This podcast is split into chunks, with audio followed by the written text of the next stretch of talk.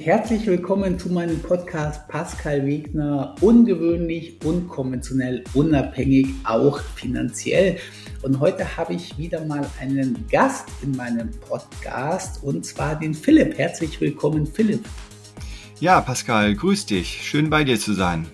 Freut mich sehr. Und ich bin nicht nur aufgeregt, dich zu haben, weil es dein erster Podcast ist, sondern weil du auch ein besonderer Podcast-Gast bist. So habe ich das zumindest rausgelesen. Stell dich doch mal ganz kurz für mich und die Zuhörer vor, wer du bist, was du machst und was dich zu mir und in den Podcast verschlägt. Äh, genau, also mein Werdegang ist halt doch eher etwas ungewöhnlicher. Ich bin das Philipp. mag ich. Ja, ich bin Philipp. Ich bin jetzt inzwischen, ja, seit unserem ersten Kontakt jetzt 41 Jahre alt, habe zwei Kinder und bin verheiratet. Ich komme aus einer Lehrerfamilie, wo halt eher das Motto herrschte, besser den Spatz in der Hand als die Taube auf dem Dach. Und äh, 2001 in der 12. Klasse habe ich mich damals schon mit einem Schulfreund selbstständig gemacht. Überlegung war halt mit Webdesign anzufangen, weil das war damals noch eine Seltenheit, sind dann aber zwei, drei Monate später im E-Commerce gelandet und das Projekt läuft auch heute immer noch. Dann hatte ich nach dem Abitur damals parallel noch äh, studiert, hatte dann aber von Diplom auf Bachelor dann halt runter reduziert, weil ich halt einfach die Zeit brauchte und äh, laut meinen Eltern habe ich irgendwie gar nicht studiert. die Studienzeit war bei mir halt sehr hart. Ich hatte für mich äh, keine Freizeit gehabt, vielleicht zehn Minuten am Tag. Mein Tag bestand eher so aus äh, Schlafen, quasi minimale Zeit, dann äh, die Un Universität minimale Zeit, die Freundin minimale Zeit und Arbeit maximale Zeit. Und so bin ich halt immer gependelt, dann halt spät um zwei ins Bett äh, dann äh, morgens früh auf, dann vom Professor in der ersten Reihe eingeschlafen. So war dann halt mein Uni-Alltag. Das war halt so von 20 bis 30 so eine recht anstrengende, harte Zeit. Und ich bin auch äh, seitdem nach wie vor immer noch äh, selbstständig tätig. Ich bin nie angestellt gewesen und kenne das mit dem Angestelltenverhältnis und ein sicheres Einkommen. Das kenne ich alles nicht. Äh, dann hatte ich, äh, ja, bin ich so vor fünf Jahren in ein weiteres Hauptprojekt mit eingestiegen, das äh, damals, äh, ja, mal, was heißt damals, das mein Partner mit gegründet hat. Und jetzt habe ich quasi zwei Hauptprojekte, das E-Commerce-Projekt und jetzt das Projekt im Bereich der Dienstleistung. Und ich habe halt immer so gelebt, dass ich meine Arbeitszeiten dann der Umgebung angepasst habe, da ich ja eher relativ flexibel war. Also theoretisch war ich auch ja zeitunabhängig und ortsunabhängig, aber ich habe da nie drüber nachgedacht. Das ist mir erst so später über die Jahre klar geworden, dass ich hätte theoretisch ja auch von anderen Orten aus arbeiten können. Habe ich aber nie gemacht, war mir nicht klar. Und so bin ich dann quasi als Unternehmer Learning by Doing halt aufgewachsen und äh, 2021 kam dann der nächste Schritt mit einer vermögensverwaltenden GmbH. Da habe ich mich auch lange mit befasst, kenne mich auch ganz gut mit den Strukturen aus, habe hier auch bereits erste Investments getätigt, aber das ist noch in den Anfängen. Und ja, das war es auch schon zu meiner Kurzvorstellung. Und auf das erste Unternehmen, wo ich in den jungen Jahren gestartet bin, würde ich gerne, wenn sich das ergibt, in einigen Bereichen nochmal mehr ins Detail gehen, weil ich denke, dass ja schon einige interessante Gedankengänge und Ideen für deine Hörer mit dabei wären. Mega. Also ich kenne dich auch kaum besser als meine Zuhörer. Von daher passt, passt das eigentlich ganz gut, dass ich so nachfrage. Ich mache das auch absichtlich immer zum Teil, dass ich mich, also das mag ein bisschen äh, uninteressiert klingen, aber ich mag es halt gerne hier live zu rauszubekommen, wie es wirklich ist, weil dann frage ich halt die Fragen, die sich die Zuhörer wahrscheinlich auch stellen. Wenn ich jetzt ganz kurz, ganz schnell mitgerechnet habe, zwölfte Klasse, jetzt bist du 41, das heißt, wir reden hier roundabout von, von vor 20 Jahren, wo du mit dem Internetbusiness angefangen genau. hast. Okay, das ist erstmal Punkt eins, ziemlich krass. Und Punkt zwei ist, ich sehe ehrlich gesagt eine, eine Kopie vom Werdegang zwischen dir und mir. Äh, hast du das auch schon mal so empfunden oder sagst äh, du? Nein, also ich habe ja um noch ein bisschen vorzuspringen, äh, du hattest einmal ein Interview mit Kolja und ja. da war ich derjenige, der eine Frage gestellt hat, ich weiß nicht mehr genau, so nach dem Motto, ob du auch von 20 bis 30 halt so viel gearbeitet hast. Bei mir war das nämlich ja. viel. Und ja, dann okay. war halt der große Unterschied zwischen uns beiden, dass du dann halt eher dann so rausgehauen hast, dass du das ja faul bist. Und das hatte mich dann auch wieder sehr faszinierend, dass es auch anders gehen kann. Lustigerweise war das auch der einzige Unterschied, den ich heraus, äh, sofort herausgehört hatte. Ich hätte es jetzt auch noch gesagt. Also ja, das war wirklich so, wo ich dachte, äh, so als nächstes, okay, krass, hier ist eine Kopie von mir aber wenn er es seit 20 Jahren macht, dann will er entweder viel mehr erreichen oder er ist nicht so effizient wie ich. Das war so einer meiner, meiner beiden Ideen quasi. Nur so über den Daumen gepeilt, wenn du das sagen magst. Ich habe mir deine Internetseiten auch angeschaut und ich sag's mal so, selbst von den Internetseiten her sind wir uns extrem ähnlich. Wenn ich auch verstanden habe, dass der Unterschied zwischen uns ist, dass ich auf der äh, auf der Bewerbenseite, also auf der Affiliate-Seite geblieben bin und du, glaube ich, wirklich Handel, wenn auch outgesourcten Handel betreibst. So mhm. verstehe ich das zumindest ja, aktuell. Kann man das grob. Da kommen wir gleich noch dazu. Genau. Und äh, seit 20 Jahren machst du dieses Business. Ich sage jetzt mal so ganz salopp, finanziell müsste da eigentlich was übrig geblieben sein, dass du oder sagst du so, nee, ich bin leider die Kategorie, ich habe geschuftet, ich habe geackert, das lief alles ganz gut aber ich habe es bisher die Segel nicht auf komplette finanzielle Unabhängigkeit gestellt. Wie also kann man das so ganz grob? Ich würde jetzt nicht sagen, dass ich so weit bin wie du, aber da hat sich über die Jahre schon ordentlich was angesammelt und es war auch immer halt möglich, die Gehälter zu steigen. Und ich habe auch immer so gelebt, von dem, was halt mehr kam, habe ich immer den größeren Teil investiert und nur einen kleineren Teil für den Lebensstandard genommen, weil so habe ich mich halt immer wohlgefühlt und äh, gab natürlich auch mal äh, schlechte Phasen, vielleicht auch ein Thema. Ich weiß nicht, ob du das auch kennengelernt hast, dass es auch mal schlecht laufen kann. Aber das nee. gehört auch zum Unternehmertum dazu. Ja, wir können ja mal über ein paar Sachen sprechen, mit denen ich einfach nicht über alle Menschen spreche. Mir ist neulich aufgefallen, dass ich allen Menschen immer das Gleiche so erzähle. Macht ja auch Sinn, weil es ist ja, ich kann mir ja nicht immer neue Lebensgeschichten ausdenken. Es ist halt immer die Wahrheit, die ich erzähle.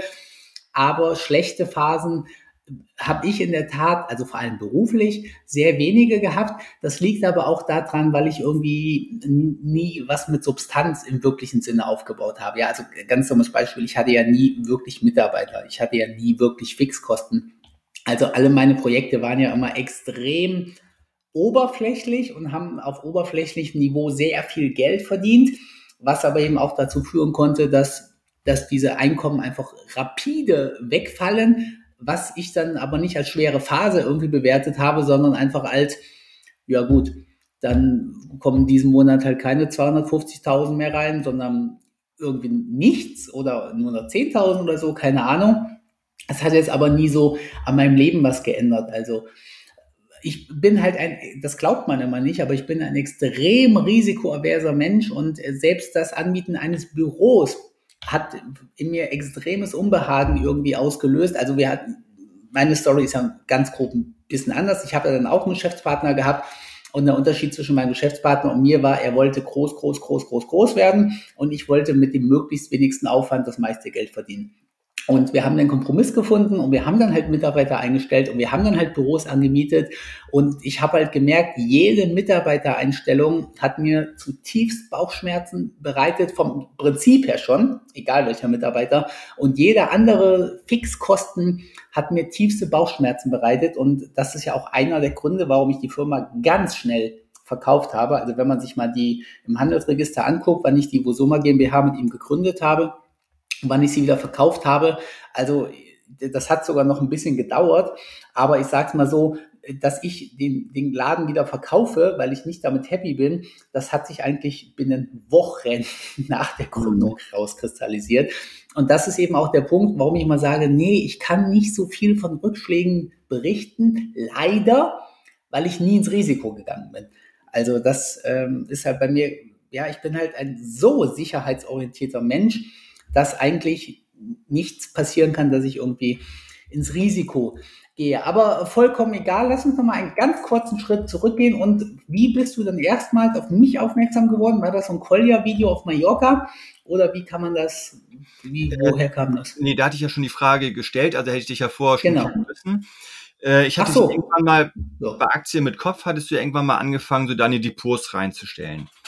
Ich ja, weiß genau. nicht mehr genau, aber ich meinte so irgendwie um die 100.000 oder so war das damals, wo du angefangen bist. Ich weiß aber nicht mehr, ob die Summe so stimmt. Weiß ich auch nicht mehr, aber kann sein, ja. Wo du noch so auf, äh, äh, ja, in Thailand warst und dann auch noch Videos mit deiner Drohne gepostet hast. Und dann hast du das äh, Kolja-Video. Äh, da bin ich halt so auf dich aufmerksam geworden und bist ja immer mal wieder äh, begegnet. Und das, was du sagtest, war ja auch stets sehr interessant. Ich habe jetzt nicht äh, alles so äh, stalkinghaft verfolgt. Zwischendurch warst du auch längere Zeit mal weg oder warst von Facebook verschwunden, aber dann warst du irgendwann mal wieder da. Zumindestens äh, habe ich dich so schon längere Zeit kennenlernen können. Okay, und dein erster Eindruck war, also ich habe ja meistens das Problem, dass mein erster Eindruck eigentlich bei allen Menschen Kacke ist, egal bei, bei privaten Kontakten, Arbeitskollegen, Frauen, genauso wie im Business. Und der zweite Eindruck ist dann meistens, also der erste ist meistens extrem schlecht, einfach nur, wenn man mich sieht oder hört. Mhm. Und der zweite ist meistens extrem gut, wenn man mit mir gesprochen hat. Wie war es bei dir? Ähm, mein erster Eindruck, da ging es nicht um das Optische, sondern äh, was ich jetzt noch so in Erinnerung habe, du hast so ein Depot mit 100.000 Euro und erzählst dann irgendwie, dass du hier im Restaurant gehst und du auch mal 5.000 Euro ausgibst. Und da dachte ich auch, um, um Gottes Willen, ne? 100.000 Euro, 5.000 Euro, wenn man das ins Verhältnis stellt, was macht der nur, der Junge? Das kann doch nichts werden. Ne, das war so das, was ich halt dachte. Und die ganzen Infos, die kamen ja erst so nach und nach äh, wie ein Puzzle, dass man dann erst verstanden hat, wie ist der Pascal aufgebaut. Der hat ja doch einiges an Substanz, was dahinter steckt. Und viel Input kam dann ja auch durch die Interviews und das ergibt erst nach und nach ein Bild. Und ich denke auch, dass das der Grund ist, wieso du bei TikTok dann zum Beispiel auch mal immer von Hatern Post bekommen hast, weil die immer nur diesen einen Punkt gesehen haben, aber gar nicht die ganzen Hintergründe kennen und wissen, was dahinter steckt. Ja, ja? sehr gut zusammengefasst. Ja, also in der Tat, ja. Äh, zum Beispiel viele äh, Coaches und YouTuber, die sagen ja auch meist immer das Gleiche. Du musst dieses machen, jenes machen. Und bei dir ist es so, bei dir kommen auch mal ganz andere Gedanken. Ne? Alle sagen immer, du musst mehr machen, mehr anrufen, verkaufen, arbeiten geben, Gas geben.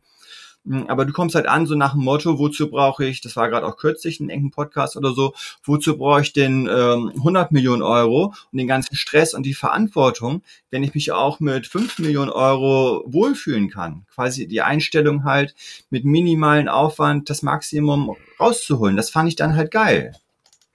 Krass, ja. ja. und das scheint ja auch der Punkt zu sein, wo, äh, wo ich dir wirklich noch was helfen kann, weil vom Grundsatz her, also ich, ich mache ja selber Business, aber mein Coaching beschäftigt sich da so auf den ersten Teil. Also ich probiere die Leute aus ihrem Hamsterrad rauszuholen, da ein bisschen freier zu machen, ein bisschen mehr Geld zu geben und sage ja dann immer so, jetzt hast du es geschafft, ab jetzt kannst du Business machen, aber leider mache ich ja noch wenig Coaching, die Leute ins Business zu kriegen. Und auch noch wenig Coaching für Unternehmer. Ich meine, du bist ja 20 Jahre Unternehmer und zwar in derselben Branche wie ich. Grundsätzlich kann ich dir eigentlich nichts beibringen, aber anscheinend, äh, und das ist, sind so lustig, diese Wake-up-Moments, die ich halt häufig bei Menschen bringe, wo die Leute einfach gar nicht dran gedacht haben. Ja, du hast das vorhin so gesagt, ich, ich, ich hätte ja eigentlich zeitlich und örtlich unabhängig arbeiten können. So. Das war aber mhm. irgendwie gar nicht in deinem Kopf drin, sondern hast du halt irgendwie erst dadurch gelernt, dass man das irgendwie machen kann. Und ich vermute mal, dass du auch erst so ein bisschen jetzt, sei es durch mich oder durch andere, gelernt hast, dass dass du auch deine finanzielle Unabhängigkeit gestalten kannst mit diesen das Einnahmen, die du äh, hast. Zum ersten Punkt auch genau erklären, weil es gab ja damals ja auch noch gar nicht YouTube und solche Sachen, aber oft ja. sieht man sowas erst, wenn andere Leute sowas, sowas machen, weil man auf die Idee nicht unbedingt kommt. Und so habe ich es auch gar nicht mitbekommen. Und äh, jetzt halt sieht man ja auch, was andere Leute machen und kommt dadurch halt auch auf mehr Ideen. Ja, ist definitiv so. Also viel auch mir unheimlich schwer also ich habe das ja schon mal vielleicht erzählt oder nicht erzählt. Ich vergesse immer, was ich schon wo erzählt habe. Deswegen erzähle ich manche Dinge mehrfach. Aber auch für mich, obwohl es finanziell schon gut lief, also bereits nach meinem Erststudium oder bereits während meines Erststudiums lief es ja finanziell so gut, dass ich nicht mehr hätte arbeiten, also arbeiten müssen, das falsche Wort, aber nicht mehr Vollzeit hätte arbeiten müssen. Und auch ich habe ja damals so dieses Mindset gehabt, Du kannst nicht als 21-Jähriger nur zwei Tage die Woche arbeiten. So finanziell hat mir das alles ausgereicht. So mit dem, was ich damals verdient habe. Ich war, ich war alles andere als reich. Ich war alles andere als finanziell unabhängig. Aber bereits mit, weiß nicht, wann ich mein Erststudium beendet habe, 21 oder so, hätte ich, äh, hätte ich von zwei Tagen Arbeit in der Woche leben können. Aber damals gab es das noch gar nicht so, dieses Frei sein, Leben, Reisen so, dass ich damals noch dachte, das darfst du nicht. So, ich wusste, das geht finanziell. Ich wusste, das geht sich auch mit der Rente aus. Also ich wusste, es spricht nichts dagegen, nur zwei Tage die Woche zu arbeiten. Und aber in meinem Kopf war drin, das kannst nicht machen. Das haben ja auch alle gesagt. So, ist ja nicht so, dass ich zu meinen Eltern gegangen bin und äh, die gesagt haben, ja, Pascal, wenn dir zwei Tage reichen, super, sondern die haben gesagt, nee, Pascal, das kannst du nicht machen als junger, gesunder Mensch. Du musst 40 Stunden die Woche arbeiten. Und ich sage mal so, ich habe das schon relativ früh gelernt, einfach Dinge zu machen, von denen alle sagen, dass man die nicht machen kann. Aber es hat mir natürlich auch geholfen, das Internet, dass ich auch sehe, dass da so viele Leute um die Welt irgendwie reisen und ähm, das einfach so machen, was man nicht machen kann. Warum ich dich auf jeden Fall als Gast haben wollte, du bist ein Kritiker meines Wegner-Systems, was ich ja immer sehr bewerbe und anpreise.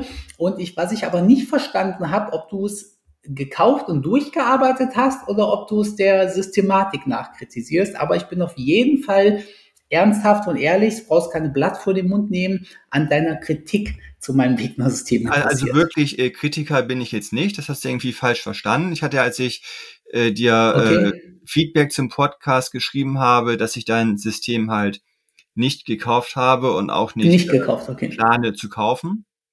Also ich hatte nur gelesen, ähm, es bringt dir nichts. So, das habe ich nur oder in meinem Kopf gespeichert ja, gehabt. Ich, sowas. Ich gehe mal ein bisschen drauf ein. Also ich äh, kenne das ja nicht, daher ist das auch nur eine reine Vermutung, was ich sage. Okay. Zu diesen ganzen Punkten wie rechtliche Grundlagen, Steuern, Gesellschaftsstrukturen, Buchhaltung, die Einstellung, selbstständig auch agieren, irgendwas machen, Entscheidungen treffen, Risiken eingehen, das ist ja relativ normal für mich. Und ich denke halt schon, dass bei dir im System äh, vieles mit dabei ist, was für mich interessant wäre, aber vieles halt auch eben nicht, weil ich ja schon auch ein gutes Grundwissen habe. Und deine Zielgruppe sind ja halt mehr die Personen, die halt noch nicht selbstständig sind. Und äh, ich hätte schon Angst, ähm, dass wenn ich das System doch nutzen würde, dass ich dann einfach trotzdem bestehen Punkte, die für mich interessant wären, zu viele Impulse bekomme und zu viele Ideen, die mich dann wieder davon abhalten würden, an meinen Dingen äh, zu arbeiten und mich dann zu blockieren. Ich denke, ich wäre halt eher so ein Kandidat für die Community, der mal hier und da etwas Feedback gibt, aber für das System, das äh, passt so in meine Struktur nicht so rein, würde mich aber schon interessieren, so was für Inhalte da noch so wären. Aber so reine Kritik hatte ich nie irgendwo äh, geäußert, dass wir das auf jeden Fall nochmal festhalten. Okay, cool. Ja, so ähnlich hatte ich es aber auch verstanden. Ich habe es jetzt Kritik genannt, aber ich hatte in meinem Kopf war gespeichert, dass du geschrieben hattest, es bringt dir nichts. Ähm, okay, dann auf jeden Fall schicke ich dir hier nach kostenlosen Zugang. Das ist schon mal safe. Dann kannst du es dir anschauen, okay. ob du möchtest oder nicht. Und die zweite Sache ist, äh, du hast vollkommen recht mit der Einschätzung. Also das Wegner-System, das ist jetzt das, was mich ein ganz klein bisschen traurig macht, weil du die Inhalte so ein bisschen falsch darstellst. Und ich, ich halt weiß, denke, die reine Vermutung. Ja, genau, das meine ich ja. Du, du hast, ähm, du hast, also es, ist, es spricht halt nicht dem, wie ich es bewerbe, weil es ist mhm. jetzt halt nichts über über Gesellschafterstrukturen und so drin, sondern aber du hast recht damit, das Wegner-System kümmert sich darum, Menschen, die bis gestern 40 Stunden die Woche gearbeitet, einen Angestelltenjob haben, dahin zu bringen, dass sie weniger arbeiten, mehr Geld haben und was sie dann daraus machen, das ist denen überlassen. Ja, man kann sich selbstständig machen damit, ist, ich sage auch immer, Selbstständigkeit ist geil, muss aber nicht für jeden passen. Aber du hast recht, dass du nicht die Zielgruppe bist. Das heißt, wenn du mich jetzt anschreiben würdest, würde ich auch sagen, nee, du bist nicht die Zielgruppe, ich rate dir vom Kauf ab. Nichtsdestotrotz hast du eine Transferleistung, dass da auch Dinge drin sind. Ich meine, wenn ich im Wegner-System erzähle, warum es, äh, warum es unklug ist, für seinen Chef gewisse Arbeiten zu machen, an so viel zu arbeiten, dann bist du ja in der Lage, das sofort auf deine Mitarbeiter zu adaptieren und würdest dann sagen, ach ja, krass, so rum habe ich das aus Mitarbeitersicht irgendwie noch nie gesehen. Und von daher würdest du sicherlich Informationen herausziehen können, die auch was Krasses in dir auslösen würden. Aber ganz klar vom, von Haus aus bist du nicht die Zielgruppe. Da, dafür ist es nicht und das sehe ich auch ganz genauso. Und ähm, was ist dein Ziel, würde mich mal, dein persönliches Ziel? Wo willst du hinkommen? Den Status quo haben wir erfasst. Wo wäre jetzt dein Ziel? Äh, mein Ziel, also eigentlich wollte ich ja äh, mehr, also ja, jetzt nach Corona natürlich wieder mehr Sport. Ich hatte Sport, also kurz bevor Corona anfing, war ich halt wieder angefangen mit Sport und dann ging es halt los, dann konnte ich nicht mehr. Auf jeden Fall wollte ich dann ja arbeitsmäßig mehr rauskommen. Ich habe ja jetzt gefühlt 15 Jahre ungefähr Homeoffice. Das ist halt doch etwas mehr. Und ich wollte arbeitsmäßig halt mehr, mehr rauskommen durch dieses Dienstleistungsgeschäft. Da bietet sich das ja an.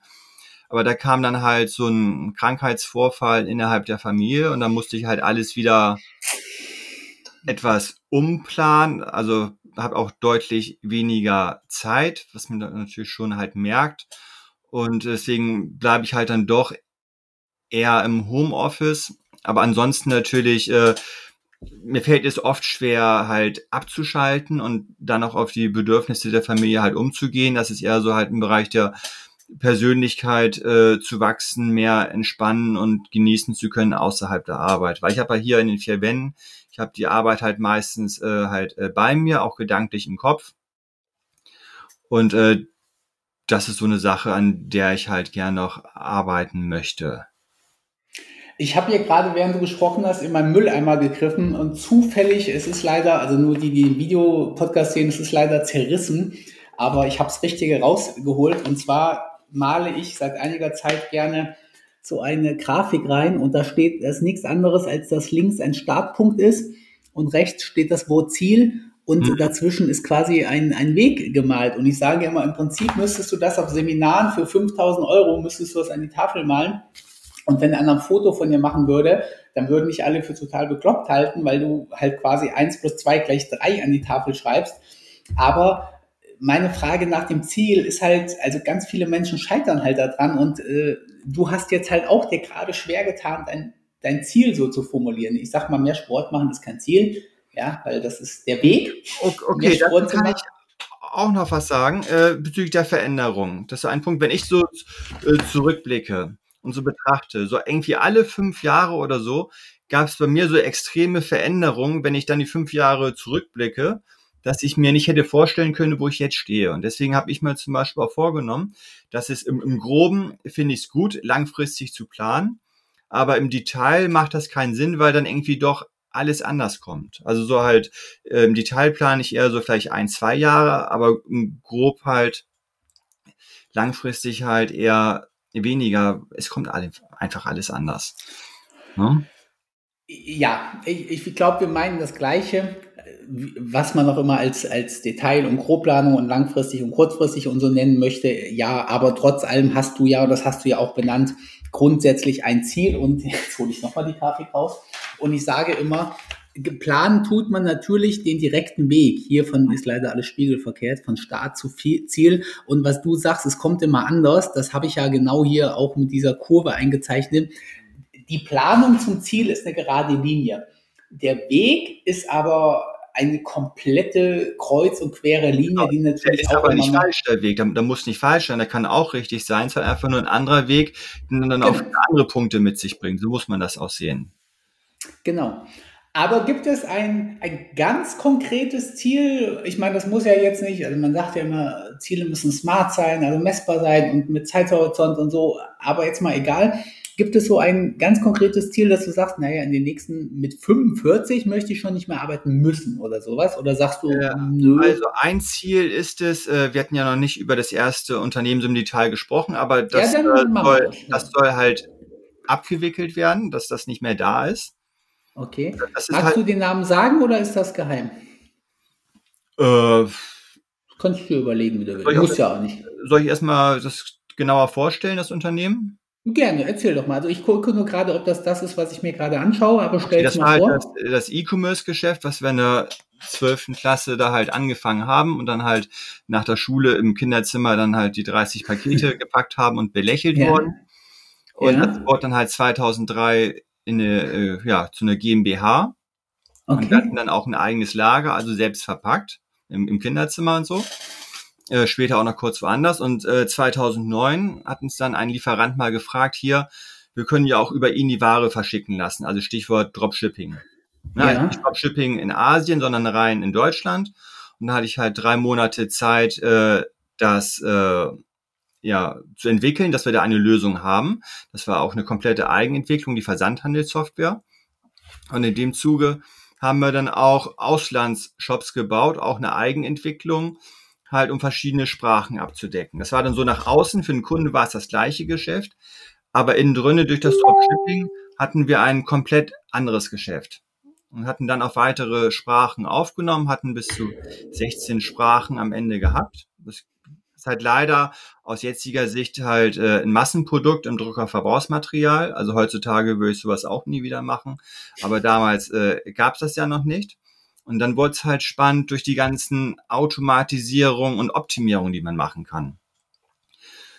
Ne, zum Beispiel, es fing halt an in der Software, dass wir halt, wenn eine Bestellung halt reinlief, wir genau sehen konnten, welcher Lieferant äh, zu welchem Preis das Produkt halt an Lage hat und wir dann selektieren konnten, hier, du versteckst das, du das. Und kalkuliert hatten wir mal nach dem teuersten EK, aber die Priorisierung schneller versandt, so dass man dann auch immer noch öfters halt etwas mehr Gewinn mitnehmen konnte. Und dann wurde es halt durch die Schnittstellen interessant. Preise und Bestände liefen automatisch rein oder wenn ein Produkt beim Lieferanten halt rausfliegt, war es bei uns fünf Minuten später auch raus. Bestellungen wurden elektronisch übertragen. Wenn die Ware rausging, wurden wir elektronisch informiert und dann ging auch automatisch die Rechnung raus. Dann äh, Tracknums zum Beispiel haben wir auch per Skript dann halt, die sind ja meistens nur drei bis sechs Monate gültig dass dann was sind Tracknums? Äh, die Tracking-Nummern, dass du halt bei UPS, so, DHL die Sendungsverfolgung machen kannst. Ja, dass wir okay. das dann äh, 30 Tage nach Versand automatisch dann halt als Bild abgespeichert haben, auch als Nachweis, wenn ein Kunde ein Jahr später mal behauptet hat, er hat die Ware nicht bekommen.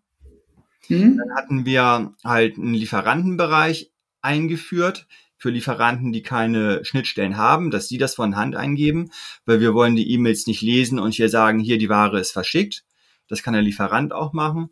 Das gleiche auch mit Lieferterminen. Wieso sollen wir den Lieferanten halt fragen, hier, wann kommt die Ware und antworten das dann den Kunden? Da haben wir dann Lieferantenbereich den Lieferanten automatisch gefragt, hier tragt mein Liefertermin ein. Und wenn da kein Kommentar war, hatten wir den dann auch automatisch an den Kunden halt weitergeleitet, dass der Lieferant für uns halt mit Kundensupport gemacht hat und auch ähnliches mit Retouren, dass die uns dann ein Label halt bereitgestellt haben oder die Ware vom Kunden halt abholen. Und deswegen hatten wir dann auch sehr hohe Anforderungen an die Lieferanten, aber auch viel Arbeit wieder eingespart. Dann, wenn du zum Beispiel ins EU-Ausland verkaufst, dann muss man immer die Umsatzsteuernummern validieren. Und das war immer sehr aufwendig, weil die Adressen stimmen müssen. Die müssen übereinstimmen, was die da halt bei sich hinterlegt haben. Und mhm. da gab es immer Probleme. Und dann hatte ich irgendwann mal, haben wir halt so ein Gateway bei der EU gefunden, wo wir einfach die Nummer eingegeben haben und haben dann halt die vollständige Adresse gesehen. Dann ein bisschen mehr programmiert, dass ich dann per Klick halt die Adresse übernehmen konnte, validiert und fertig. Wieder viel Arbeit gespart. Und bei der Buchhaltung war das halt auch so. Äh, da wir die Rechnung und Gutschriften System hatten, haben wir dann jeweils halt ein CSV mit den Buchungssätzen exportiert. Beim Bankkonto habe ich auch was gebaut, dass wir immer die CSV-Datei hochgeladen haben. Und der hat dann schon mal 99 Prozent der Buchungssätze generiert. Von den Lieferanten haben uns immer Listen mit Rechnungen und Gutschriften schicken lassen und daraus habe ich die Buchungssätze generiert. Und man konnte halt schon sehr viel Zeit auch einsparen und optimieren, dass man wirklich mit wenig Menschen halt sehr viel erreichen konnte. Dass die Bestellungen automatisch verschickt werden, da habe ich mich nie rangetraut sondern es musste halt. Aber ich denke, sie werden vom Lieferanten Dropshipping-mäßig ja, automatisch das, ja, verschickt. Dass, dass wir, dass die ins System reinkommt und dann automatisch an einen Lieferanten verteilt wird. Dass man also, da im Idealfall bei einigen Bestellungen nichts mehr mit zu tun hat, aber da äh, wollte ich nicht mitmachen. Also das wäre dann. Klar, ein Fehler und dann hast Fehler. du 5000 Bestellungen beauftragt oder so, ne? Ja, klar. Wir hatten auch mal einen Fehler. Das hat aber zum Glück einen zweistelligen Euro-Bereich, also hat zum Glück nichts gekostet, dass halt mal durch eines Fehlers PayPal-Bestellungen als bezahlt bei uns reinliefen. Mhm, ja, wenn, da gibt es halt Leute, die suchen danach. Kann es dann teuer werden. Aber das Auf ist jetzt Fall. eine Firma, Druckerverbrauchsmaterial ist halt rückläufig, Digitalisierung geht voran, das ist uns aber auch klar, deswegen ja auch mit das zweite Projekt. Und äh, die Firma soll halt irgendwann halt aufgelöst werden. Also entweder halt aufgelöst werden oder man findet noch jemand, der auch so ein Europageschäft macht, wo man das halt noch abgeben kann. Aber es macht auch einfach keinen Spaß mehr, weil die ganzen gesetzlichen Anforderungen, äh, die ganzen Abmahnungen, also früher war das ja alles noch ganz angenehm, aber jetzt hat man da auch nicht mehr so große Lust drauf. Genau, und das Projekt, das war dann halt so auch ein, in Anführungszeichen Lebenswerk, aber das ist dann auch so ein Ziel, dass das dann irgendwann abgewickelt ist, dass das weg ist und dann ist es auch gut. Okay, ja, in der Tat äh, hätte ich dich genau das jetzt gefragt. Warum machst du das Projekt? Wie machst du das Projekt? Und Automatisierung ist ja auch voll meins. Also ich äh, liebe ja Automatisierung und alles, was du einmal automatisieren kannst, brauchst du halt quasi mhm. nie mehr anfassen. Das stimmt nicht ganz, das wissen wir beide, aber es ist zumindest besser, als die Doing-Aufgabe ständig zu machen. Wie viel Zeit steckst du denn trotzdem noch pro Woche in dieses Projekt? Ich würde jetzt mal was schätzen und würde sagen, es ist trotzdem noch sau viel. 20, 25 Stunden, hätte ich jetzt gesagt, die du immer noch in dieses Projekt irgendwie steckst. Äh, das könnte ganz gut hinkommen. Ne? Also die äh, Software-Sachen, das läuft ja, da wird nur noch ja. so gut wie keine Entwicklung mehr reingesteckt. Und da es ja auch äh, ein rückläufiger Markt ist, das ist nun mal so, ähm, geht halt nicht mehr so viel Volumen, wobei halt äh, Osteuropa, Ausland ist immer noch was mehr als Deutschland, also von daher ist das so noch in Ordnung. Und es gibt auch immer mal vereinzelt auch größere Deals. Mhm. Was man sich nicht vorstellen kann, also auch im Dropshipping kann man auch mit einzelnen Aufträgen auch äh, durchaus vier, fünfstellige Summen verdienen, was man sich sonst nicht immer so gut vorstellen kann. Du meinst jetzt mit mehreren Bestellungen? Nee, mit einer Bestellung. Ach so, ja. Das, also das, jetzt, solche, das, das, ist jetzt nicht das täglich Brot. Also der, äh, der Durchschnittsgewinn, schätze ich so, liegt eher so bei 50 Euro pro Bestellung. Das ist halt bei uns. Aber es gibt halt immer das ist ja aber trotzdem immens. Ja, aber es, wir ja. haben ja auch nur, das habe ich jetzt nicht erzählt, nur noch äh, B2B-Kunden. Das haben Ach so, wir ah, okay. vor ein paar Jahren umgestellt war einfach die okay. rechtlichen Anforderungen für die Endkunden, das war einfach zu viel. Und durch die Retouren, die wollten wir auch nicht haben, da wir kein eigenes Lager mehr haben. Und dann hatten wir irgendwann okay. einen Cut gemacht. Es war halt rechtlich einfacher, das umzusetzen. Ah, okay. Und nur noch B2B und gut ist. Okay, ja, das macht, das macht natürlich Sinn. Und erzähl mal, also gut, habe ich alles verstanden? Haben die Zuhörer auch verstanden? Es ist halt ein klassisches Händlerbusiness seit vielen Jahrzehnten, spezialisiert auf den Druckermarkt und halt Know-how durch, vor allem durch Automatisierung und durch Konzentration auf die, auf das Kundensegment, also in diesem Fall B2B-Kunden. Kann ich gut nachvollziehen. Krass, dass du diesen Schritt gemacht hast. Das erklärt auch, um dich kurz äh, abzubremsen, äh, weshalb ich so zwischen 20 und 30 durchgehend gearbeitet habe, weil die ganze Versandhandelssoftware mit dem Dropshipping ist halt selbst programmiert von mir mhm. und die Online-Shop, das ist ja auch äh, eine Multishop-Lösung, wurde halt auch selbst programmiert und da ging halt verdammt viel Zeit rein, weil die Systeme sind ja auch über die Jahre gewachsen und nicht von heute auf morgen. Das glaube ich, ja, mit allen Vor- und Nachteilen, ne? Dieses genau. ominöse, historisch gewachsen. Mir hat das schon viel Spaß gemacht wenn man sieht, dass die Sachen halt wachsen, dann auch was bringen. Ja. Aber so rückwirkend denke ich natürlich auch, ja, man hätte in der Zeit vielleicht auch mehr erleben können. Also ich habe da halt nicht wirklich gelebt. Und äh, das ist natürlich schon was anderes. Klar, es fällt mir natürlich auch schwer zu äh, genießen und abzuschalten. Aber es ging natürlich auch, es hat seinen Preis gehabt, sagen wir es mal so. Ja, in der Tat auch ein sehr persönliches Thema. Also auch ich, der mit 14 angefangen hat zu programmieren. Ich meine, ich sage das ja auch immer unterschwellig, aber ich sag mal so, meine anderen 14-jährige Freundinnen, Freunde, die haben natürlich mit 14 das andere Geschlecht entdeckt. Ne? Und ich saß zu Hause und habe äh, das Programmieren und Business machen entdeckt. Und auch mein Erststudium, da habe ich ja, also ich war ja, glaube ich, auf keiner Studentenparty in meinen drei Jahren Erststudium, während alle meine Kommilitonen jede freie Minute genutzt haben, um zu feiern, um Party zu machen, um das andere Geschlecht zu begeistern und solche Sachen. Also ich habe da ebenso wie du sehr viel eingebüßt, nur mit dem Unterschied, was ich jetzt rausgehört habe, dass ich das halt quasi mit 24, als ich dann eigentlich gar nicht mehr arbeiten musste oder, sehr, sehr wenig zumindest gearbeitet habe, was ich sage ja immer, ich habe meine Firma mit 10 Stunden Wochenarbeitszeit gegründet und betrieben im Durchschnitt stimmt das wahrscheinlich sogar, manchmal auch deutlich darunter. Und ich habe neulich so ein, so Post auf, auf, ähm, auf WhatsApp gemacht. Also auf WhatsApp poste ich ja nur meine privaten Sachen natürlich und habe dabei geschrieben, die, die die ersten, die, ein paar Jahre meiner Jugend zurückzustecken, um jetzt 50 Jahre lang das Leben in vollen Zügen zu genießen, war eine der besten Entscheidungen meines Lebens. Also wenn ich sehe, meine ganzen Kumpels, mit denen ich studiert habe und mit denen ich Abi gemacht habe, die haben natürlich mehr Frauen während der Abi und während der Studienzeit gehabt, aber danach hörte das abrupt auf, ja, weil seitdem arbeiten die 40 Stunden die Woche, bezahlen für ihr Haus und ihre finanzierten Autos und ich sag mal so, das machen die halt auch, bis sie 65 oder 70 irgendwie sind und das schreiben die mir auch so. Also ich habe noch viel Kontakt zu denen und wenn ich denen natürlich sage, früher, hey, wollen wir mal eine Party machen oder früher noch wollen wir mal ins Swingerclub gehen oder was weiß ich was, das ist bei denen alles vorbei, ne? Also das, mhm. äh, die hatten fünf Jahre Spaß in ihrem Leben und jetzt 45 Jahre Elend.